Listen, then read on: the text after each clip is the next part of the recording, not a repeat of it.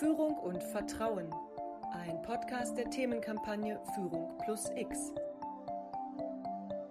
Vertrauen spielt in der Führung effektiver Teams eine essentielle Rolle. Darin sind sich Experten einig. Aber was bedeutet es in der Praxis?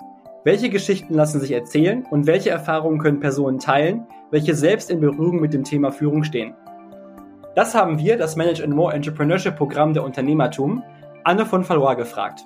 Frau von Valois arbeitete knapp 20, arbeitete knapp 20 Jahre in der Politik, bevor sie in die Wirtschaft wechselte. In der Zeit von 1994 bis 2013 war ihr Arbeitsplatz das Bundespräsidialamt mit vielseitigen beruflichen Positionen, wie zunächst als Referentin, ab 2006 dann Leiterin des Referats Bildung, Wissenschaft, Familie und Bürgergesellschaft und nach einer Beurlaubung war sie zuletzt Leiterin der Inlandsabteilung. 2014 erfolgte dann der Wechsel in die Wirtschaft zur Kienbaum-Gruppe. Dort leitet Anne von Valois das Berliner Executive Search Büro und ist zudem Mitglied des weltweiten Kienbaum Executive Search Management Teams. Frau von Valois Hauptaufgabe ist dabei die Suche nach Führungskräften für Public- und Non-Profit-Unternehmen. Willkommen zur vierten Folge des Manage and More Entrepreneurship Programms im Podcast Führung und Vertrauen. Ich bin David Navrat und herzlich willkommen, Frau von Valois, und vielen Dank, dass Sie sich Zeit für uns nehmen.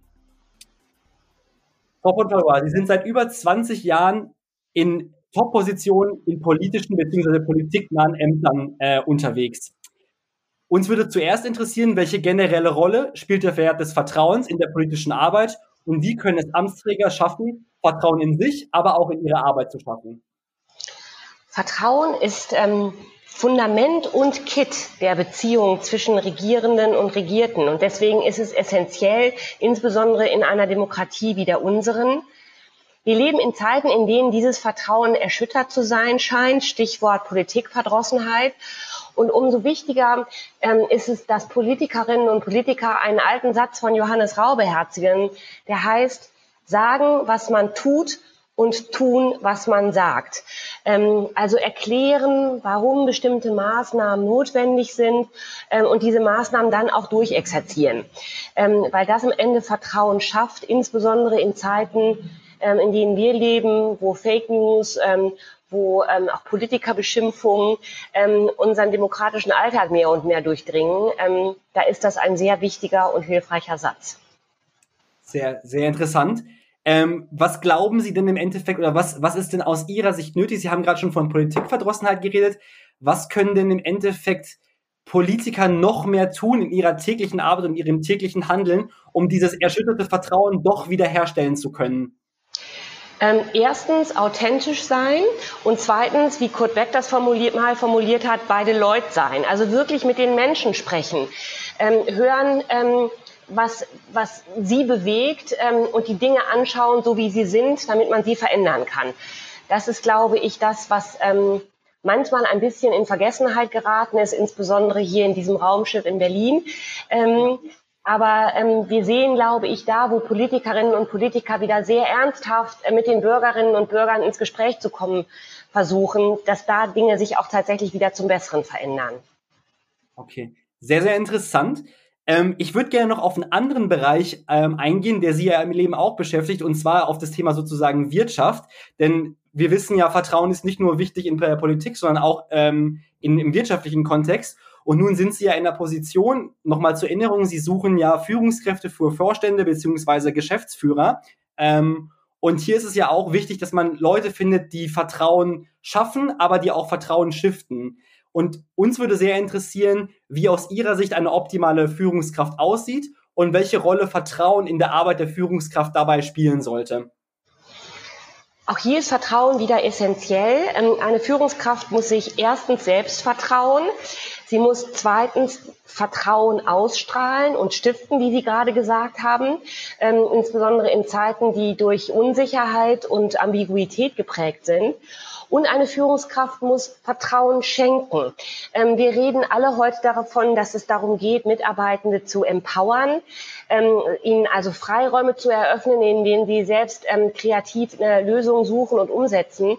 Ähm, dazu muss man ihnen aber auch etwas zutrauen. Und das ist die Rolle einer Führungskraft, äh, an der Stelle auch ein bisschen loszulassen ähm, und den Mitarbeitenden den Vertrauensvorschuss zu geben, dass sie am Ende eine gute Lösung finden werden. Gut.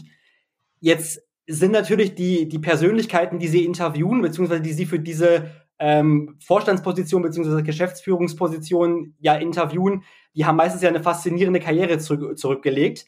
Aber nun ist es natürlich auch so, wenn man jetzt nochmal an das Intro denkt von vorhin, aber auch auf ihren CV schaut, dass sie natürlich auch eine faszinierende Karriere zurückgelegt haben und dass diese Karriere auch viele mutige Entscheidungen beinhaltet hat, wie zum Beispiel eben den Wechsel von der Politik in die Wirtschaft.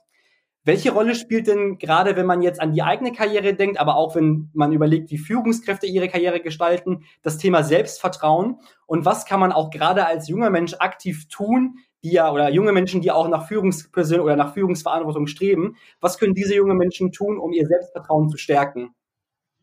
Ja, ist eigentlich so ein bisschen wie ähm, Apollo in Delphi äh, halten, nämlich erkenne dich selbst zum Grundprinzip zu machen.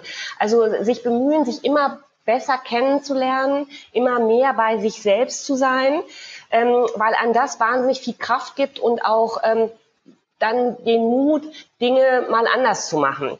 Ähm, das ist ähm, ein Prozess, der ähm, erfordert erstens wahrscheinlich Lebenszeit ähm, und zweitens tatsächlich auch die Fähigkeit ähm, und die Bereitschaft,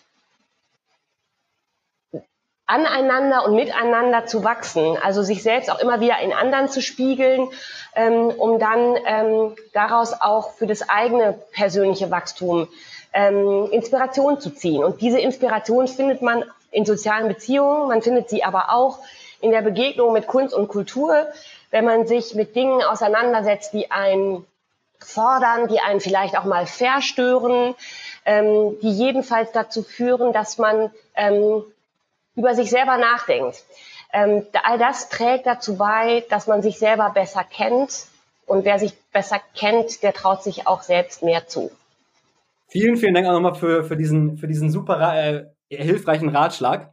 Genau, das war auch schon die vierte Folge ähm, der, der Podcast, ähm, des Podcasts von Manage and More der zur Themenkampagne Führung und Vertrauen, eine Initiative der Karl-Schlecht-Stiftung gehört. Frau von Valois, wir bedanken uns recht herzlich für das Interview und natürlich auch für das, für, bei unseren Zuhörern für das aktive Zuhören. Vielen, vielen Dank.